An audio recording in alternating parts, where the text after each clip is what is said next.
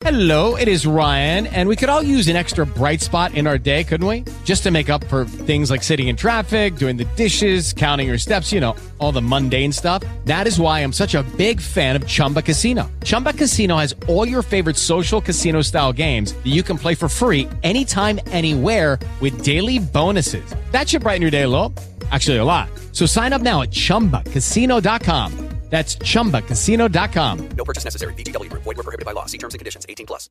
With Lucky Land slots, you can get lucky just about anywhere. Dearly beloved, we are gathered here today to. Has anyone seen the bride and groom? Sorry, sorry, we're here. We were getting lucky in the limo and we lost track of time. No, Lucky Land Casino, with cash prizes that add up quicker than a guest registry. In that case, I pronounce you lucky. Play for free at LuckyLandSlots.com. Daily bonuses are waiting. No purchase necessary. Void where prohibited by law. 18 plus. Terms and conditions apply. See website for details. Buenos días, Madre Esfera. Buenos días, Madre Esfera.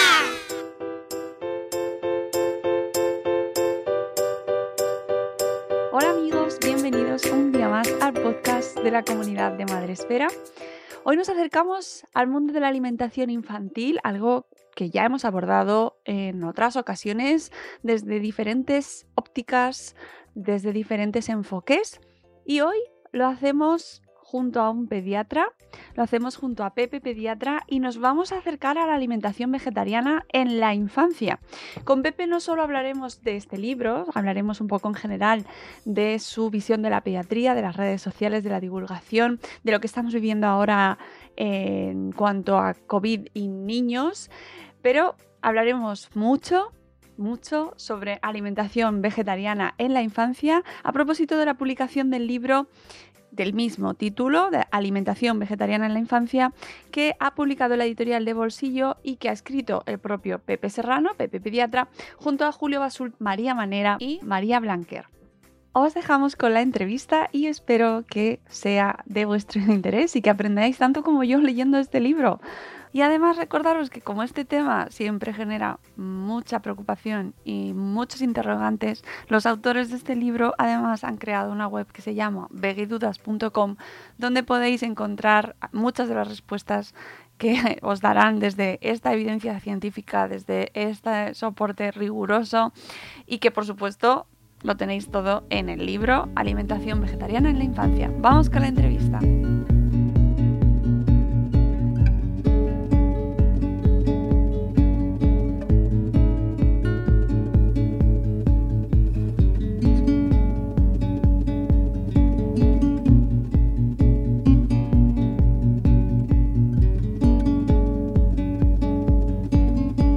Bienvenido a nuestro podcast, Pepe, eh, Pepe Serrano. Lo que pasa es que a mí me sale directamente ya Pepe Pediatra.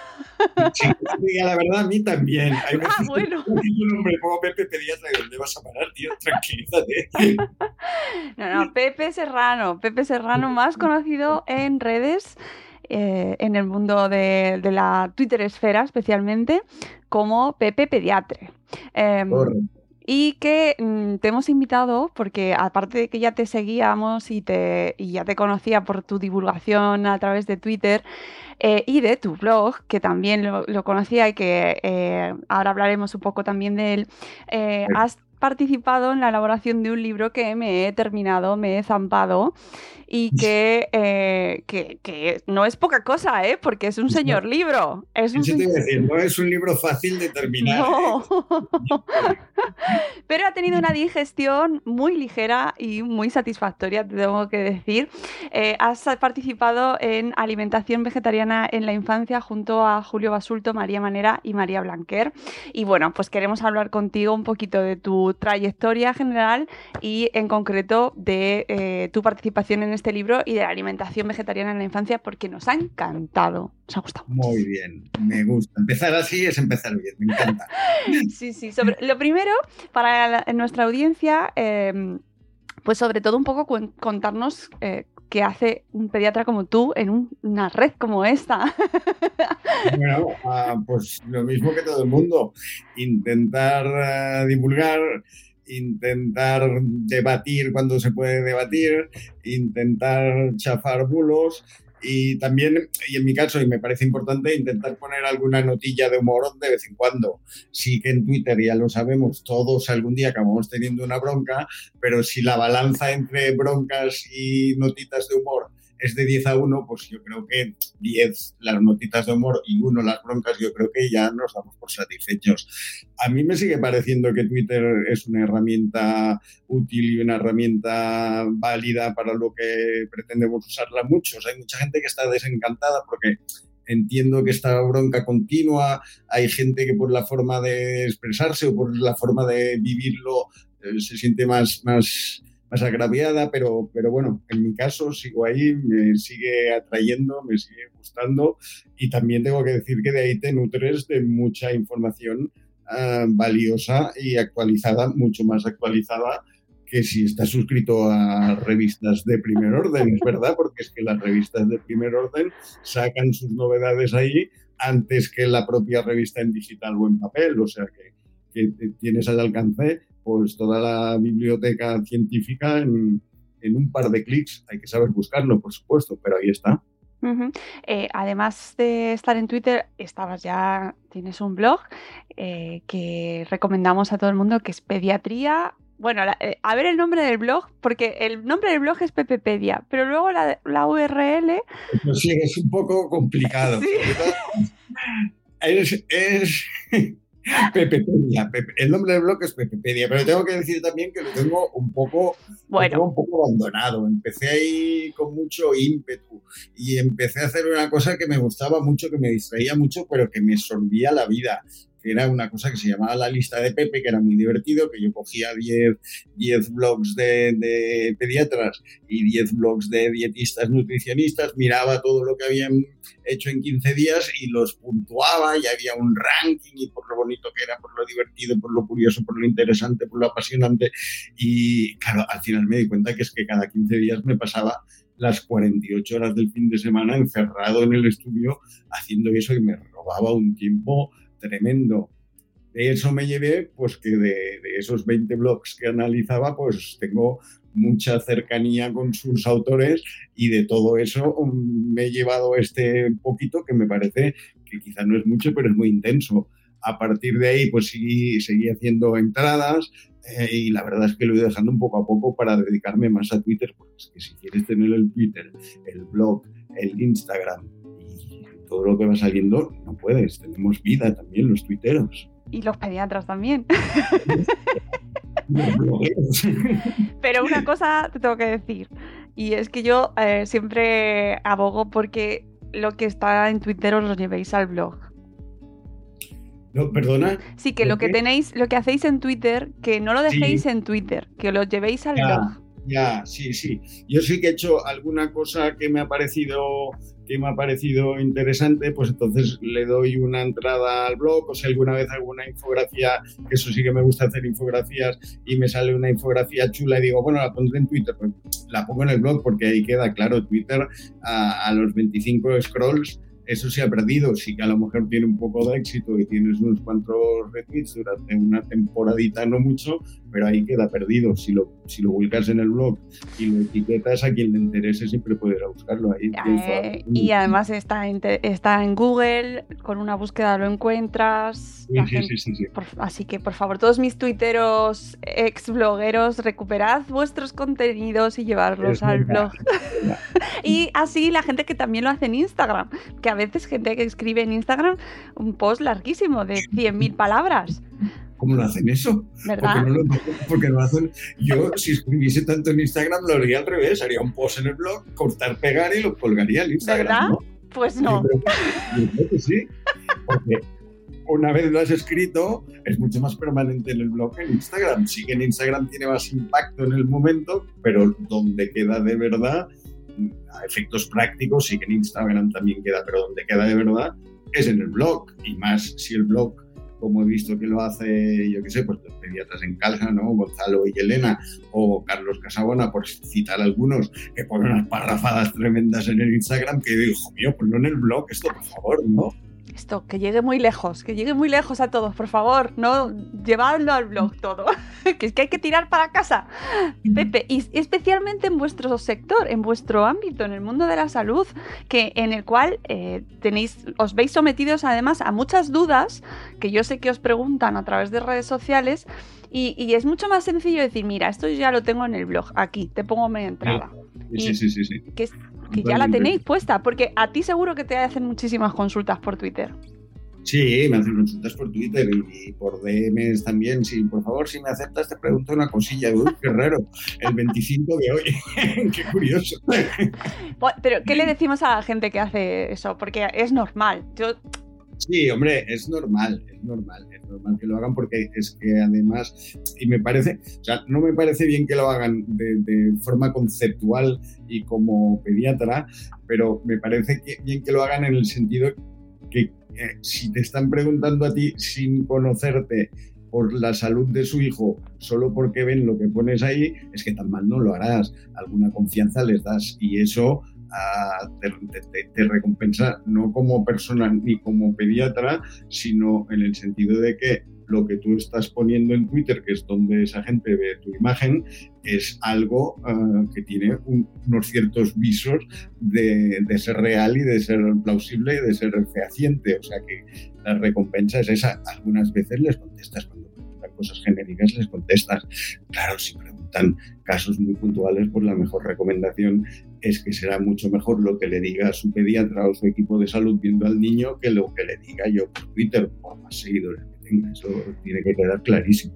Mm, eso, que quede claro, sí. Este año habrás visto cómo habrán crecido las consultas de manera exponencial en redes, ¿no? Con todo este contexto que hemos vivido bueno, incluso al principio hubo algunas, algunos grupillos de tuiteros que formaron como unos clusters para, para responder consultas porque ahora más o menos se ha normalizado y se ha estandarizado, pero claro, es que al principio acceder a un centro de salud no ya es que fuese complicado porque el propio sistema ponía muchas barreras, sino que era complicado porque el miedo de las propias personas que querían acceder los bloqueaba mucho más que lo que el sistema pudiese bloquearlos.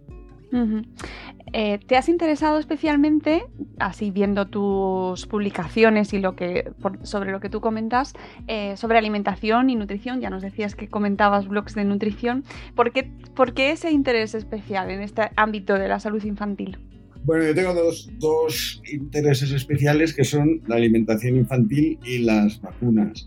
Y yo creo que es que siendo pediatra de atención primaria y viendo los niños desde la primera visita que te lo traen las mamás y los papás, que el niño hace a veces, iba a decir horas, no, pero hace un poco más, hace días que come y los vas a ver hasta que tienen 15, 15 años y que a la segunda o tercera vacuna se les pone, visita se les pone una vacuna que les vas a seguir poniendo hasta que tienen 15 años, pues me parecen dos focos de, de atención porque es un continuo de la pediatría mm, desde que nacen hasta que los dejamos prácticamente, ¿no? Sí que hay otros continuos de la pediatría, los mocos, pero bueno, los mocos cuando tienen 14 años ya no vienen con mocos. Las diarreas, lo mismo. Es decir, que, ah, porque me ha parecido, yo creo, que sin darme cuenta me he metido ahí, pero me he metido más ahí porque son unos temas que abarcan toda la pediatría de, atención primaria, desde prácticamente la primera visita hasta prácticamente la última. Es más, nosotros en la última visita que les hacemos antes de que pasen a medicina de familia, siempre hay dos cosas o tres que nos son eh, inviable que nos las olvidemos o que no las hagamos, que es revisar si están bien vacunados, repasar la alimentación que hacen y pesarlos y medirlos para en la última visita dejar constancia de estos datos y de su índice de masa corporal. O sea que esas tres cosas en la última visita que, hacen a los 14 años no se nos olvidan.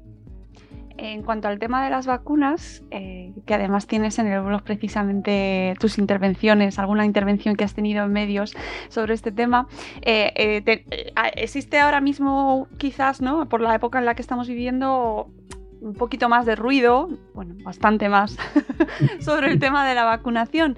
Eh, desde tu consulta, em, ¿notas que existe más preocupación en cuanto a la vacunación? Eh, o, no, en el cuanto en, el mundo de la familia eh, las vacunas están bueno, están aceptadas. Sí, bueno, ten en cuenta, si estamos hablando de vacunas de la COVID, ten en cuenta que, todavía ninguna de ellas está aprobada para, la edad pediátrica. Se están empezando a hacer ensayos sobre adolescentes sobre los 16 años, o sea que aún así tampoco no nos va a pillar cuando salgan estos, estos ensayos. Ah, yo creo que a raíz de la vacuna de la COVID han aparecido pues, dos posturas muy divergentes, ¿no? La postura de los negacionistas, que son negacionistas de todo, o sea, si les dices que es de día, te van a decir que es de noche, porque ellos tienen un amigo o un cuñado que sabe que cuando nosotros vemos el sol, lo que hay es oscuridad, eso lo hay siempre, y tenemos ejemplos en actrices muy famosas, famosas o en cantantes muy bandidos que lo defienden, ¿no? Y luego, y luego el otro extremo está pues en que, claro, las malas actitudes de algunos vacunándose a prisa y corriendo y saltándose todas las, las posibles listas de espera y colas que había, hombre, quieras que no, eso ha sido una inyección de moral al mundo de las vacunas porque ha venido a decir que evidentemente y por poco desarrollada que digan algunos que está y por poco que seamos, sepamos los efectos secundarios a largo plazo y por poco, que todo esto es realmente falso, pero por pocos que haya, si hay gente que tiene posibilidad de hacerlo, se cuela y se vacuna esto ha sido pues un, refuerzo para la postura de las vacunas. Dejando aparte las vacunas de la COVID, pues bueno, siempre hay familias que son más reticentes a la vacunación, pero también te diría que, que, la gran parte de ellos, cuando hacemos esa última visita de los niños que tienen 14 años, la mayoría acaban estando vacunados, porque con el paso de tiempo, claro, son 15 años, son 15 años que tienen para ir madurando, para ir pensando y para ir aguantando la tralla que, que le pegamos nosotros cada vez que viene a la consulta también. Es una tralla simpática, es una tralla amable, es una tralla totalmente empática, pero no deja de ser una pullita que cada vez ah, les vas metiendo en el sentido de acuérdate que tenemos pendiente esto y que cuando quieras hablamos. al final solemos hablarlo. ¿Ha afectado este año a, la, a, la, a que acepten eh, o, o, se han dado casos de que ha aumentado un poco el número de las reticencias en cuanto a la vacunación eh, dentro de vuestras consultas? No, no. Ha aumentado el, el, número de niños no vacunados, con lo cual ha disminuido las tasas de vacunación, pero por todos esos problemas que había de accesos a los centros de, atención primaria. Eso lo hemos visto, lo tenemos constatado y, ha habido algunas vacunas, especialmente algunas no financiadas, que al principio de la pandemia había caído sus tasas de cobertura un, sobre un 60 o un 65 por ciento. Ah, estamos hablando de hace, pues ahora ya casi un año, estamos hablando de hace eh, 9, 10, 8 meses, que es cuando empezamos a cuantificarlo, pero por lo menos en nuestra zona que intentamos ir abriendo todo lo que era el protocolo de, protocolo de actividades preventivas y con eso la vacunación intentamos irlo mm, abriendo con, con, una cierta celeridad dentro de las, de las medidas de precaución correspondientes, pues yo creo que en la actualidad estaremos ya, si no en las tasas de cobertura habituales, ahí andaremos. Y en cuanto a las vacunas de reciente o, las más las más últimas, las que se han incorporado últimamente, que es em, la del VPH, eh, tenéis tenéis eh, ahí vuestros más, vuestros menos con las familias o se ha aceptado bien. Sí, la, perdona, la, mala fama que tenía esa vacuna que la tuvo al principio con unas niñas en Sevilla que casi mueren todo fue mentira y con unos estudios no sé dónde y con una población de Colombia, me parece que era que casi quedó exterminada de niñas, todo también era mentira. Yo creo que hubo ese boom al principio en plan un poco caída de dominó, ¿no? De una cosa llama a otra y a otra y a otra se generó como un mal, un mal, digamos, un mal ambiente en torno a esa vacuna pero es que luego yo creo que es la vacuna más estudiada del mundo, porque a raíz de, que las propias farmacéuticas y los propios médicos y los propios interesados en vacunas empezamos a poner en marcha estudios para investigar los efectos más inverosímiles que podía causar esa vacuna para tener a mano armas para desmentir cualquier cosa que saliese, pues a expensas de todo esto y a expensas de que no ha habido oportunidad de que se puedan lanzar más bulos sobre esa vacuna, yo creo que ahora el tema ese de, de, que era la más mala del mundo y que era nefasta, y yo creo que ha quedado un poco afortunadamente aparcado.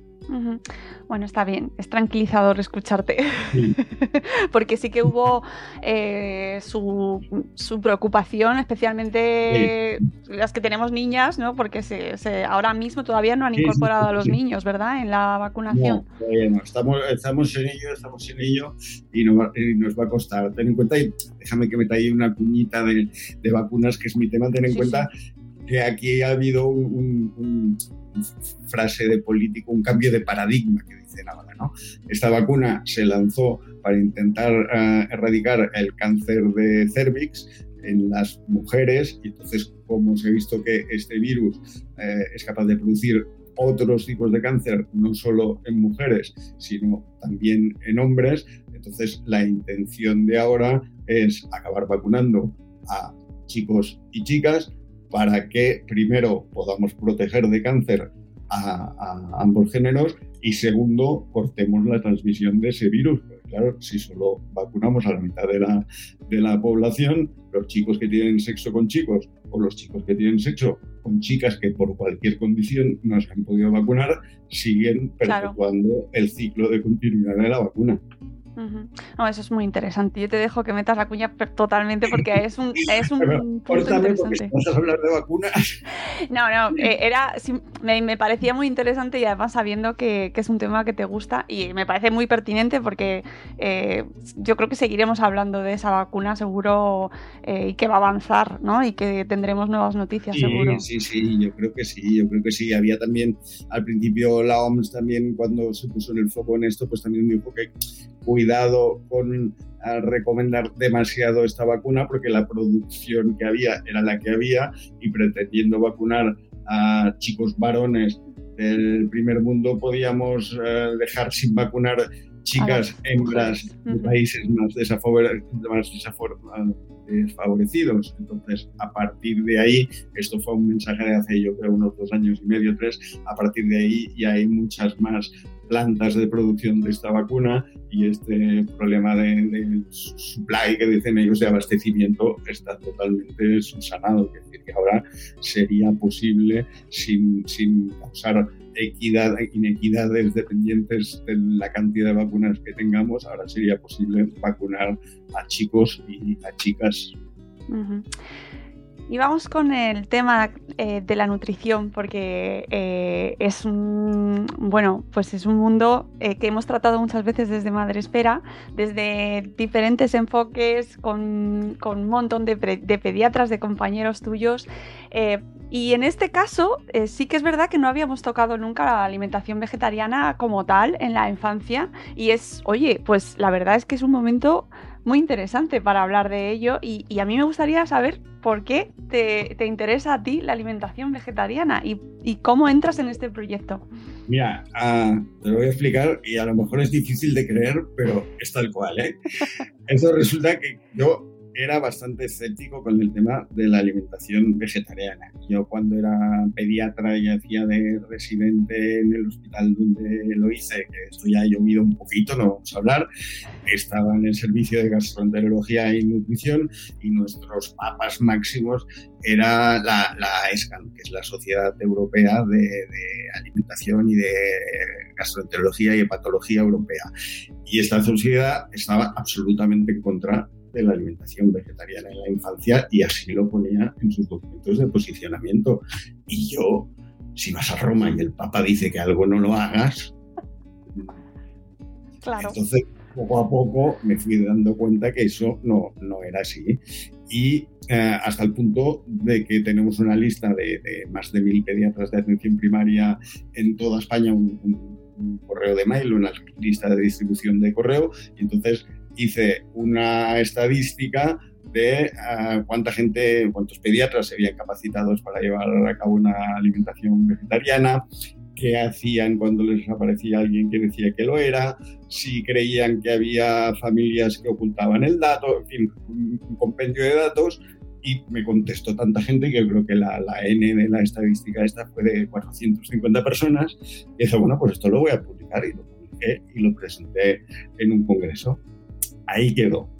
Entonces, en el congreso, en la reunión anual de la Sociedad Catalana de Pediatría, el, hará tres años invitamos a María Manera, una de las autoras del libro, que es experta en alimentación infantil y experta en vegetarianismo, la invitamos a hablar de esto, de alimentación vegetariana en la infancia. Hizo una posición fantástica, maravillosa, porque además es una oradora mm, divina. Y cuando acabó, pues yo le dije, oye, nosotros hemos hecho este trabajo y por si te interesa, mm, que sepas que no tenemos ni idea y que sepas que ha sido de gran ayuda. que sepas que ha sido de gran ayuda tu presentación, porque es un trabajo que habíamos hecho mm, buscando cuán preparados estábamos los pediatras para, para comenzar la alimentación vegetariana en la infancia y unos resultados nefastos. O sea, no es que estuviésemos poco preparados, es que había mucha gente que los veía entrar por la puerta y los mandaba donde fuese, pero fuera de su consulta. Entonces, cuando acabó las charlas, las sesiones de, esa tarde, veo que aparece alguien, se me acerca y me da un recorte de papelito así y dice, oye, soy María, la que ha hecho la exposición. Lo que has comentado me interesa mucho. Te dejo aquí mi mail y hablamos o lo que pasa. Se me ocurrió comentarle mm, por mail cuatro cosas, ella me comentó cuatro más y, y os liasteis. Entonces, tú me preguntarás, ah, ¿le volverías a mandar el mail? Y digo, pues posiblemente sí. No, bueno, pero que no se asuste la audiencia, que de verdad que se lee eh, mucho más fácil de lo que parece. Yo no quiero asustarla, soy parte implicada. Pero tú no sabes lo que ha sido escribir esto a cuatro manos con el sprint final, evidentemente, en confinamiento. Para decirte que los cuatro autores no, hemos, no nos hemos reunido ni una sola vez. Yo tengo una bandeja de entrada que si te digo que tengo 1500 mails solo de este tema, que tengo una bandeja, no una, tengo una carpeta con varias subcarpetas dedicado a esto solo, ahí hay 1500 mails solo de esto. Bueno, hay una anécdota que cuentas en el libro que me, llama mucho la atención y además que está enlazado con esto que dices de que antes eras muy escéptico, que es el enfrentamiento, encuentro en Twitter que tienes con Aitor eh, de mi mesa cogea. Sí. ¿Mi mesa cogea o...? Espérate, que Sí, sí, mi, dieta, mi dieta. Mi dieta, mi dieta, que mi mesa cogea es otra cuenta, por favor. Sí, mi dieta cogea, es verdad. Sí, sí, pues esto es cierto, esto es cierto. Yo no sé cómo fue hace tiempo, ya un, día en Twitter, pues a lo mejor yo vi a alguien que defendía la alimentación vegetariana, entonces yo dije que estaba que no es que estuviese en contra, sino que la ESGAN, que era la máxima autoridad de alimentación infantil europea, estaba en contra. Entonces ahí se metió Aitor y no sé qué. Yo creo, la memoria a veces falla y a veces lo distorsionamos mucho, pero yo creo que acabamos llamándonos por teléfono. Eso dices. Sí. Entonces, él me decía que la asociación de dietistas americana, que es la más amplia del mundo y una de las más modernas, y además como, como anglosajona que es, con mucha experiencia en alimentación vegetariana, pues que defendía totalmente este tema. Y yo seguía RQR en, en lo mío. La, la, la, la suerte no, la casualidad es que cuando yo ya un poco cambié mi punto de vista, al poco tiempo salió otro documento de posicionamiento de la ESGAN donde el, el parrafito ese que decía que estaba ah, contraindicada le había dado la vuelta totalmente y lo había puesto más parecido a lo que pone a lo que dice la Asociación Americana de Dietistas que a lo que decían ellos antes. O sea que tengo que decirlo, cambié yo antes que los popes, pero bueno, ellos también han cambiado. Bueno, pero me parece muy significativo de lo que estamos viviendo, eso que comentas, porque es verdad que eh, puede que en otras sociedades estén más acostumbrados, pero aquí en España no se escuchaba de manera mainstream, así general, hablar tanto de la alimentación vegetariana como, como ahora mismo, que ya parece como que bueno, y este libro lo viene a confirmarlo, ¿no? Y, date cuenta que tú ahora miras los anuncios de la tele y si está el mayor fabricante de, embutidos que hace tres años anunciaba sus embutidos riéndose de la alimentación vegetariana, ahora ha sacado embutidos vegetarianos y es lo que anuncia, ya no anuncia los jamones, anuncia sus embutidos vegetarianos. Pues ahí, es, ahí está la pista, ¿no? Está, está muy, muy, está muy en la, muy en la cima y y los hamburguesistas máximos las hacen veganas y los supermercados más top tienen, que el otro día lo comentábamos también en esto, no, tiene un rinconcito, no, no, no tiene un rinconcito, ya tienen lineales de productos vegetarianos, que es distinto. Claro, pero eso es muy interesante porque parece como que cuando la industria deposita sus ojos sobre algo, eh, está bien porque existe ya esa interés, la industria no se va a posicionar ahí porque sí, pero también eh, hay que prestar atención y, quizás este libro viene en un momento maravilloso porque eh, sienta muy bien las bases sobre lo que es alimentación vegetariana y lo que no. Porque no todo lo que nos anuncian como vegetariano es saludable, pudiendo pensar que, es sinónimo, ¿no? Ni todo lo omnívoro son ultraprocesados y el demonio, ni todo lo vegetariano o como también a veces pues lo venden bio eco mm, que lo traen unos señores maltrechos de la otra punta del mundo, eso es más saludable. ¿no? Ah, lo más saludable es planificarlo. Tú come lo que quieras, pero planifica lo que vas a comer, hazte unos menús y ten en cuenta que eso puedas aprovechar al máximo lo que comes, que lo que compras sea de la máxima proximidad y de la máxima estacionalidad y que cuanto menos desperdicies de eso, mejor. Si sigues estos cuatro postulados, vas a comer bien y encima vas a ayudar al planeta. No hay mucho más. Luego, que, eres omnívoro, eres omnívoro. Que eres vegano, vegano. Vegetariano, vegetariano. Ya está, puedes, tomar la opción que quieras. No, no hace falta decantarse por ninguna. Como el otro día, no sé quién me decía, es que no está bien que, te postules en favor de la alimentación vegetariana. No, no, si es que no me postulo. Simplemente estoy diciendo que es posible y que ya no es porque lo diga yo ni además lo digan tres super expertos, mucho más expertos que yo en el libro que hemos hecho. Es que hay millones de personas, de niños y de familias que así lo demuestran. Sí que este programa no es no, tiene por qué servir de eh, invitación a la gente a que se haga nada, que esto es una cuestión de información pura y dura, amigos. La gente, que sea lo que quiera, pero que lo haga bien. Lo haga bien. puedes conducir un descapotable, puedes conducir un familiar o puedes conducir un 4x4, fantástico. Condúcelo bien, ya está, no te pedimos más. Que corre mucho tu coche, pero donde pones 30 no pases de 30 y no vas a tener problema. Pues eso, así de fácil. Lo que sí que me parece muy interesante es explicar Mm, en qué contexto estamos en cuanto a alimentación infantil. Es decir, eh, no, sé, no hay una buena alimentación infantil ahora mismo. Eh, eh, los niños en general tienen una buena alimentación. Sé que es una pregunta un poco complicada, pero por lo que tú ves, no todos los niños. Nosotros procuramos que tengan una buena alimentación. Los más interesados en que tengan una buena alimentación son sus mamás y sus papás, evidentemente, no van a querer alimentarlos mal. Y los equipos de pediatría procuramos que coman bien. En los colegios se procura que coman bien, tanto desde el monitor o monitora escolar hasta los que preparan la comida en la cocina o los que traen el catering.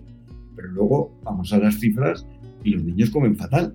Y los niños comen fatal porque si entre ah, sobrepeso y obesidad en la infancia, estamos hablando de un 40% que tienen ese exceso de peso infantil, es que están comiendo fatal.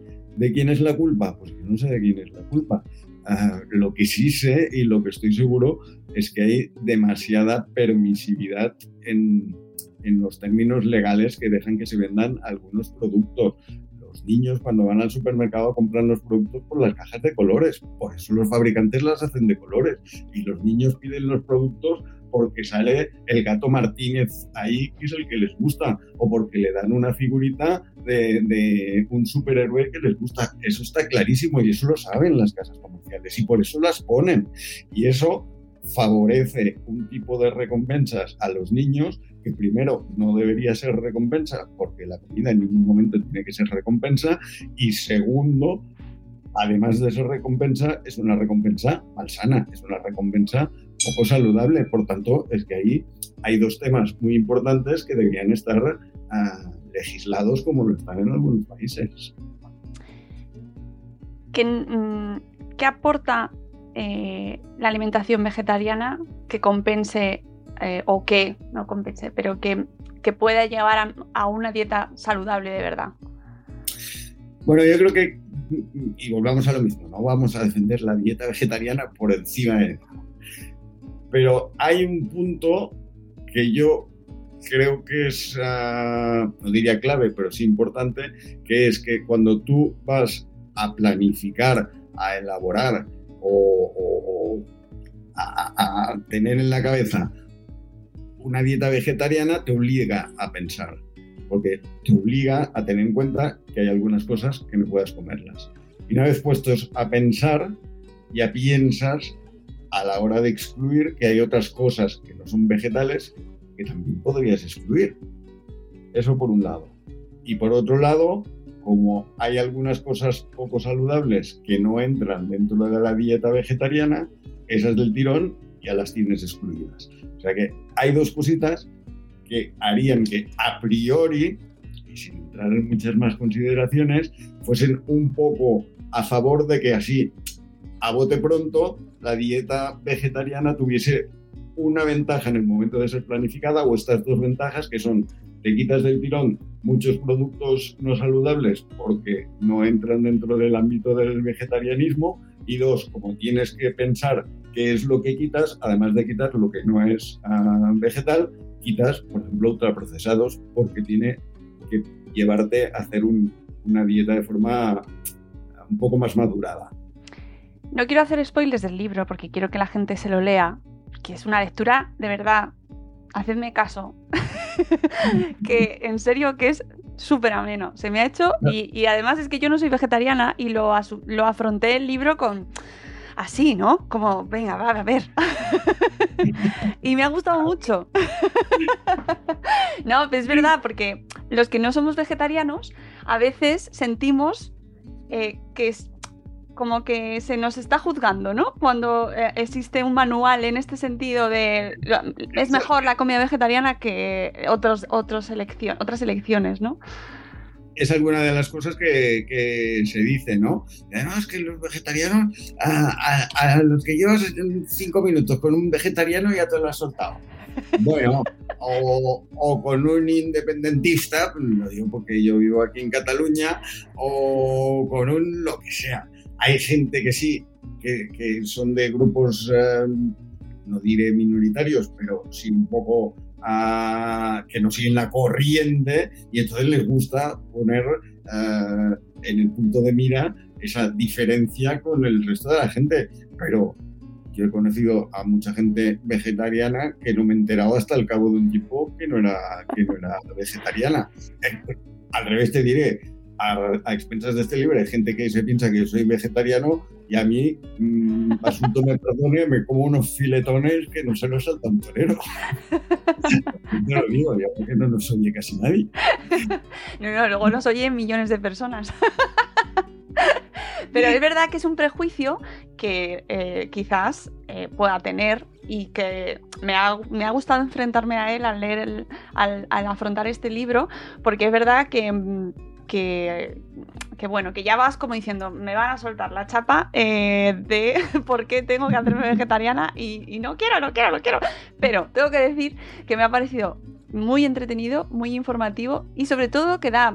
Que, que es para todos los públicos, es decir, que no solo es un libro para informarte sobre la dieta vegetariana o la alimentación vegetariana saludable en la infancia, sino que dais pautas para todo el mundo para, para, que la gente coma bien, los adultos, los niños, todos. Sí, yo creo que eh, ahí a lo mejor erramos un poco con el título, porque lo podemos haber un título, sí, lo podemos haber puesto un título más amplio, porque, pues sí. pues, claro, en cuenta a, a, Julio ya lo conocemos todos y ya sabemos la, la cantidad de producción que tiene, pero las dos Marías que no están en redes y una de ellas, por, por no gustarle todo esto, lleva un Nokia todavía en el bolsillo, no te digo más. A las dos Marías, a Blanquer y Manera, son las que hacen las eh, guías de, alimentación en, Cataluña. Las guías de alimentación para la, para la la Agencia Catalana de Salud Pública, se han introducido a no sé cuántos idiomas, porque es que yo tengo muchos compañeros pediatras de toda España que me dicen que, las usan, pero es que me consta que las guías me parece que van traducidas ya a nueve idiomas, que son unas guías de alimentación infantil maravillosas de, de, la sencillez que tienen y lo bien explicado que están, porque te coges un documento de 10 hojitas y ahí tienes la alimentación desde que nacen hasta que se casan. No, necesitas mucho más. Es verdad, es decir, que son, son unas expertas tremendas en, el tema. Entonces, ya no es que hayan metido ahí todo lo que sepan de veganismo, que también es que han metido ahí una sabiduría que tienen de alimentación infantil en general brutal. Si además a todo eso le añadimos que María Blanqué estuvo, me parece, 10 años en un restaurante vegetariano en, Escocia como, como chef de cocina, pues imagínate la parte final de consejos y recetas de dónde han salido, ¿no? Hay ahí un, un bagaje que yo no sé si es por casualidad o porque a veces los astros se juntan, me ha quedado ahí conjuntado, ¿sabes? No, no, eh, la verdad es que sí, eh, creo que es un libro que, debería aspirar a que, a que lo lea mucha más gente que no esté solo centrada en la alimentación vegetariana, porque todos, todos estamos interesados en comer mejor, todos. Sí, bueno, ten en cuenta también, aparte de esta glosa que he hecho de mis mm, compañeros coautores es que ahí la parte de pediatría que yo le he metido, pues yo cuando hablo de alergias hablo de alergias en veganos o de intolerancias en veganos o de, o de la celiaquía en veganos o, o, de los aspectos éticos en veganos, pero es aplicable a cualquier niño que no sea vegano. Quiero decir que la alergia del vegano o la ética del niño vegano no es muy distinta de la del niño omnívoro, por tanto, toda la parte de, pediatría que se ha metido ahí en ese libro es válida para cualquier niño y para cualquier niña y por supuesto ah, para que cualquier progenitor lo lea y lo pueda aplicar con toda la tranquilidad del mundo. ¿Y para los pediatras? Pues mira, ah, ahora, está mal que lo diga, pero yo creo que sería de mucha utilidad. Sí, ese punto me parece... tal cual, porque me parece que es, que es un compendio de, de, problemas que se pueden encontrar en la consulta del día a día que yo estoy seguro que a un pediatra de, de, a pie que no esté especialmente interesado por este tipo de, de, alimentación, a un pediatra de a pie le puede ser más útil este libro a una familia que ya sea de tradición vegana, que muchas de estas cosas que se explican ya tienen el manejo de cómo hacerla y ya tienen, están más documentados y están más experimentados. Pero a un pediatra de atención primaria le puede resolver muchísimas dudas y le puede dar un empuje y un valor a echarse para adelante con eso que hemos comentado antes, que muchas veces no se atrevían que puede que le falte si no le da un repasillo al libro. Sí, además. Eso no pretencioso, pero. No, no, no. Normal, pero... además, lo comentas en el libro. Eh, y, lo dejas caer en varias ocasiones, creo que eres tú, porque no sé siempre quién escribe, pero me, imagino que serás tú, eh, en cuanto a la relación de los pediatras con las familias que acuden buscando información eh, sobre esta, esta, esta opción, ¿no? Si deja mal a los pediatras soy yo porque no he dejado que las otras, los otros... Con muchos asteriscos, hay algunos que me, es que me he reído La gente tiene que buscarlo, tiene que buscarlo. Yo dejaba mal a los pediatras, pero no consentía que ninguno de los lo dejase. Ahora van a ir todos a buscar los pediatras. No, pero es verdad que lo, que lo comentas, ¿no? Eh, existe, existe todavía esa reticencia, ¿no? Desde la, desde la consulta general. Sí, porque, porque si no estás ah, más o menos metido, que tampoco hay que estar mucho metido, pero si no tienes un poco la intención de meterte en el mundillo, te parece como muy difícil. Y entonces dices, bueno, a ver, pues a lo mejor tan difícil no es, porque el bebé los seis primeros meses toma lactancia materna. Hasta ahí lo tenemos resuelto. Después de la lactancia materna, ¿qué toma? Pues la papillita de frutas o la papillita vegetal. Pues papillita de fruta y papillita vegetal es, alimentación basada en plantas. Y cuando le quieres poner un poco de proteína, que si es el, pollito o el trecito de ternera, no sé qué, esas proteínas las pones vegetales y es que lo que parece que pudiera ser más difícil, que es al principio de todo, pues con, con la tontería, y permíteme que te lo diga, con la tontería tienes los primeros 12 meses resueltos. A lo mejor es un poco más complicado después, donde necesitan más cantidad de proteína, donde necesitan a lo mejor hacer mm, más comidas durante el día, donde necesitan algunos otros requerimientos, pero lo que pudiera parecer que es más complicado, que son los primeros 12 meses, el primer año, pues los 8 o 9 los tienes resueltos del tirón sin hacer casi nada. Mm, y además nos queda muy claro, eh, ya leyendo el libro, que la vitamina B12... eso, inexcusable. eso, hay que darlo siempre, pero es que la gente dice, uy, es que una dieta que tengas que, que dar una vitamina ya no es una dieta natural. Bueno, a ver, yo soy pediatra y desde que yo empecé a ser pediatra, los bebés cuando nacen, lo primero que se hace es ponerles un suplemento de vitamina K para controlar la enfermedad hemorragípara del recién nacido. Los bebés que toman lactancia materna se les da un suplemento de vitamina K. El agua que bebemos todos está suplementada con flúor. Y la sal que deberíamos tomar, no sé si la tomamos, pero la que deberíamos tomar está iodada. Pero es que antes de todo esto, antes de nacer, tu madre se tiene que tomar ácido fólico porque si no puedes tener defectos en el sistema nervioso. O sea que, a ver, que una dieta, decirme que una dieta que se tiene que suplementar no es natural, es como decirme que lo natural es que vivamos en las cavernas. Y a mí no me llevéis a la caverna, que yo aquí en casita con la calefacción estoy más que bien. Sí, sí, lo de la vitamina B12 me lo sé fenomenal, me lo he aprendido. es que ahí hemos sido especialmente machacones porque es que eso sí que hay alguna gente que hace la alimentación vegetariana y por desconocimiento o por desidia o porque los vegetarianos también tienen cuñados, ojo, o porque su cuñado le ha dicho que no sé qué, no se toman la vitamina B12 y hay que tomarla siempre. Eso hemos querido que quedase clarísimo, tanto si eres vegetariano como si eres vegano. Hay que tomarlas. Y veo que ha surgido efecto. O sea, vamos, he aprendido. Es que no, de verdad que, que me lo terminé y dije, madre mía, qué de cosas he aprendido. Pero es que lo de la vitamina D12 lo sé, fenomenal.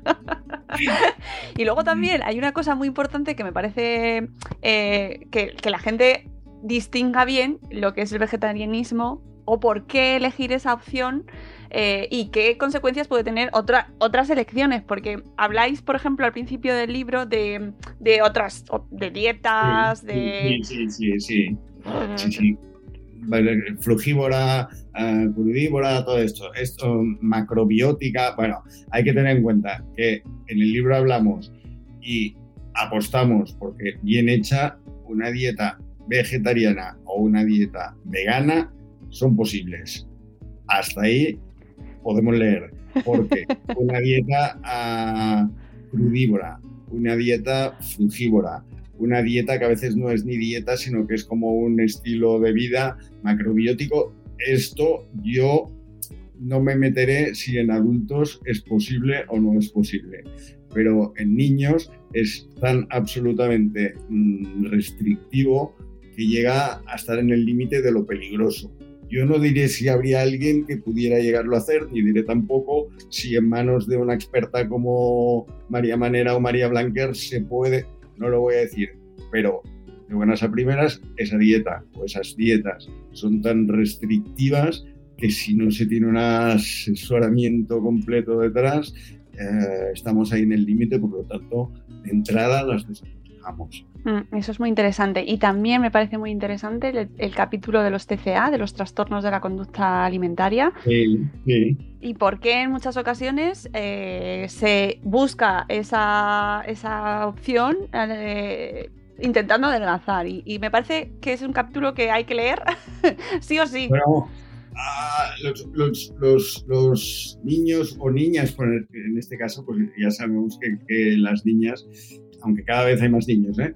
pero, pero si es una patología que distingue por género, uh, esta es una, si hay patologías que distinguen por, por, género, esta es una de ellas y es más frecuente en, en las niñas que en los niños.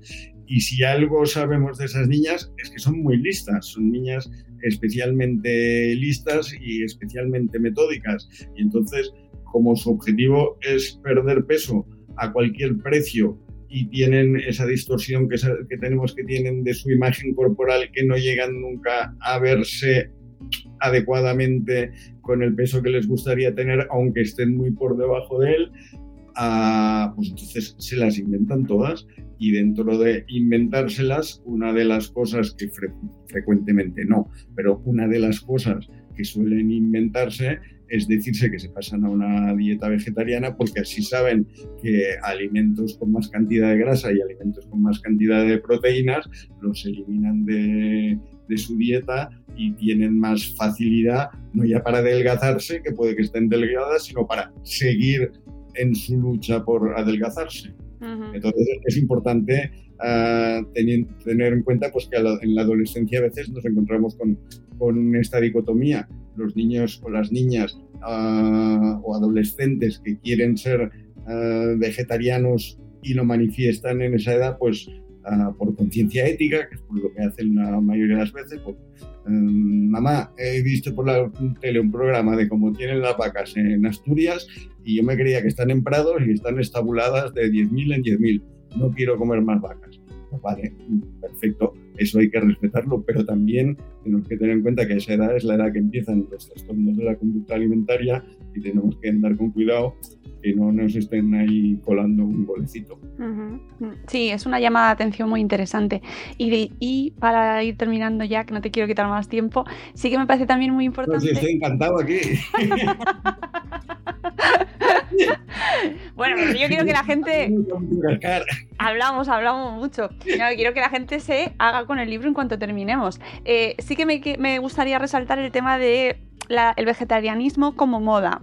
Em, y que yo creo que es algo que dejáis muy claro en el libro, eh, cómo no, no se presenta como una moda, que no se siga como una moda como tal, ¿no? Sí, bueno, a ver, ah, aquí hay, varias definiciones, ¿no? Una moda es aquello que sale de forma puntual, ah, sube hasta la cresta y desaparece, ¿no? Entonces hay una tendencia, que una tendencia es algo que puede seguir alguien y alguien lo marca y eso va aumentando y no sabemos si tendrá un final o no un final, ¿no?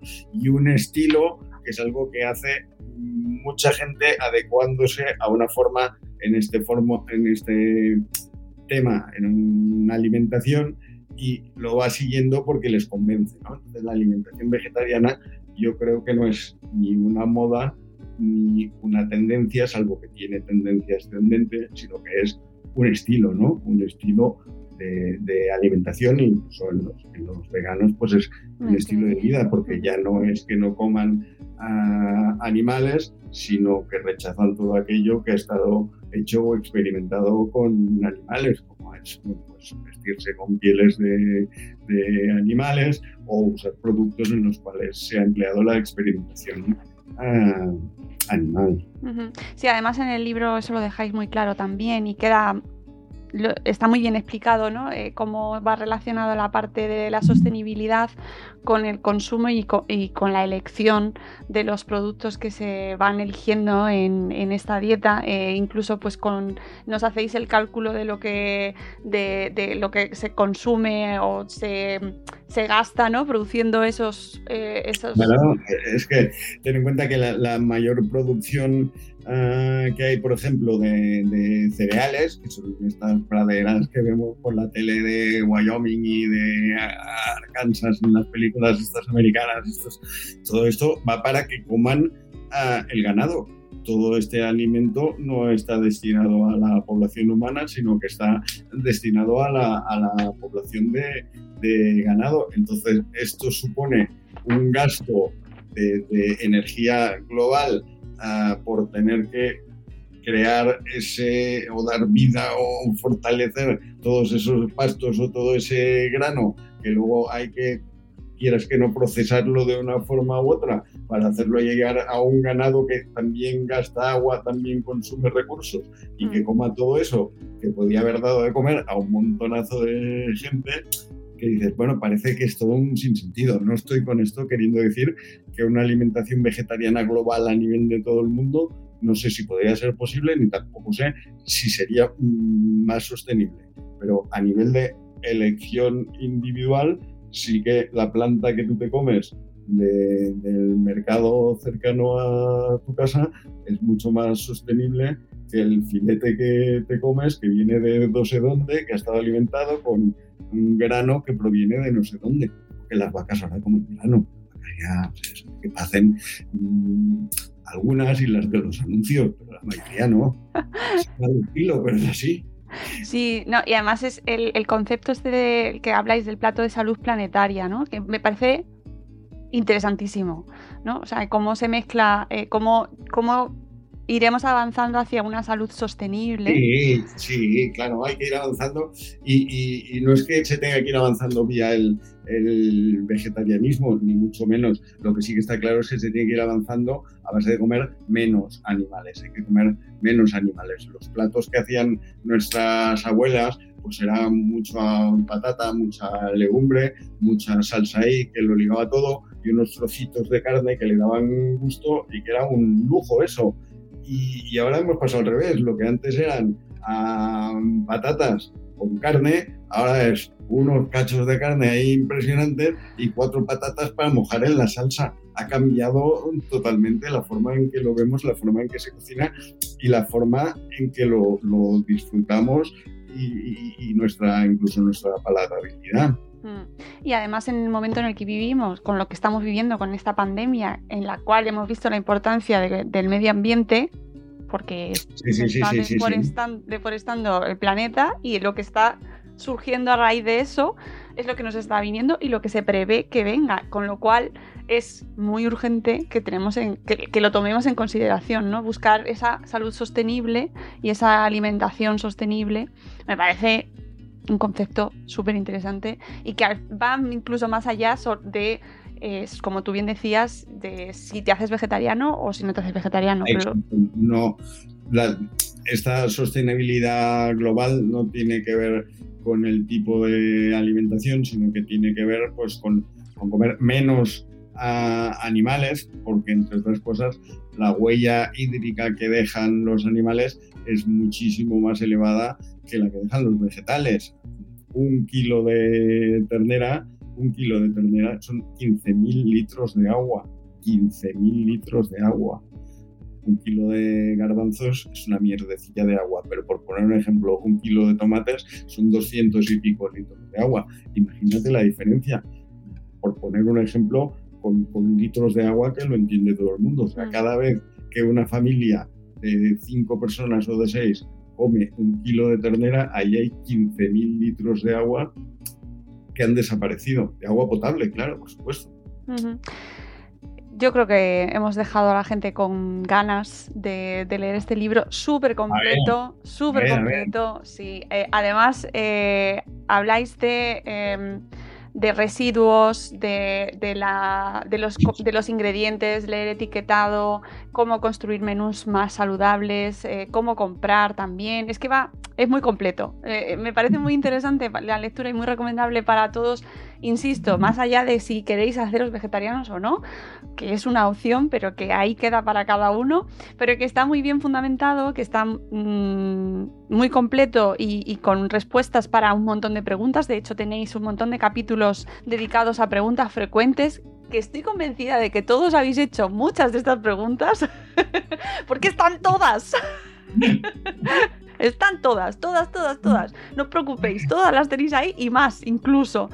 Y, que yo creo que, podéis estar muy orgullosos todos, los cuatro. Eh, a ti te tengo delante, pero se lo trasladas al resto de autores porque el libro os ha quedado fantástico. Se lo transmitiré y muchas gracias por ah, traerme aquí en representación de los cuatro. Muchas gracias por los elogios que has hecho al libro y muchas gracias porque haber llegado hasta el final es uh, uno de los objetivos de cualquier persona que escribe un libro. Hombre, sí. Uh, sí, la verdad que sí, que, que hace ilusión porque nos has dejado bien y tenemos nuestro corazoncito, seremos lo que seamos, pero tenemos nuestro corazoncito. No, sí, sí, por favor, eh, haceos con este, con este libro, Alimentación Vegetariana en la Infancia, de Julio Basulto, María Manera, María Blanquer, y él aquí presente, aunque sea virtual, Pepe Pediatre, Pepe Serrano, al que podéis encontrar en Twitter como arroba Pepe Pediatre y en su blog que yo creo que se va a pasar más a menudo por él a partir de ahora. La Pepepedia. La Pepepedia. Y Pepe, de verdad un placer charlar contigo. Pues muchas gracias, muchas gracias otra vez y agradecido, por supuesto. Pues nos seguimos por las redes y amigos, nosotros nos vamos. Espero que hayáis disfrutado con este episodio, que os queden ganas y curiosidad de saber más sobre, sobre esta, la alimentación vegetariana. Ya os digo yo que vais a aprender montón de cosas. Y nos escuchamos en un nuevo episodio de Buenos Días Madresfera muy pronto. Hasta luego, Mariano. Adiós. Muy bien, muchas gracias.